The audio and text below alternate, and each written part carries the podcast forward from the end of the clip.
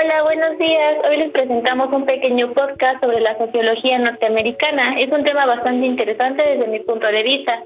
Nosotras somos sus presentadoras. Yo soy Evelyn y mi compañera Urbina. Muy buenas tardes. El propósito de esta pequeña conversación es hacerles saber un poco más acerca de la sociología norteamericana. Esperemos hacerles llegar la información y que sepan lo importante que ha llegado a ser.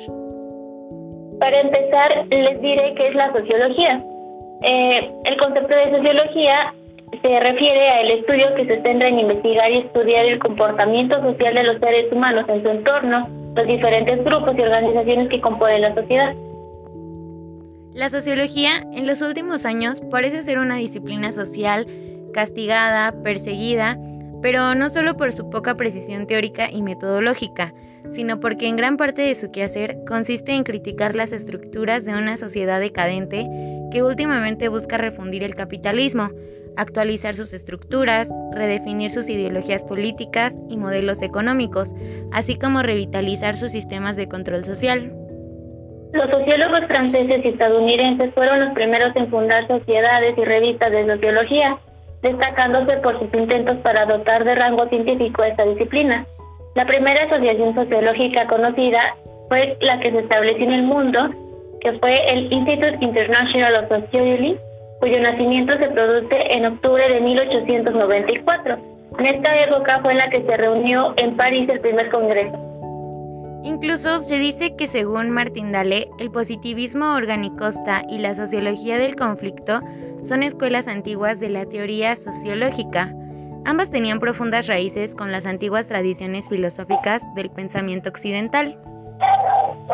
Comenzando con un poco de historia, en diciembre de 1905 se juntaron sociólogos estadounidenses en Baltimore para discutir el descontento que sentían hacia las asociaciones de historia, economía y ciencia política, pues casi no se les ofrecían a los miembros sociológicos oportunidades de ofrecer su trabajo en las reuniones anuales. Se dice que en las primeras escuelas de sociología ya estaba preparada para profesionalizarse e institucionalizarse, pues el proceso se estaba iniciando además del establecimiento de cursos y de facultades dedicadas a ella en los colegios y universidades.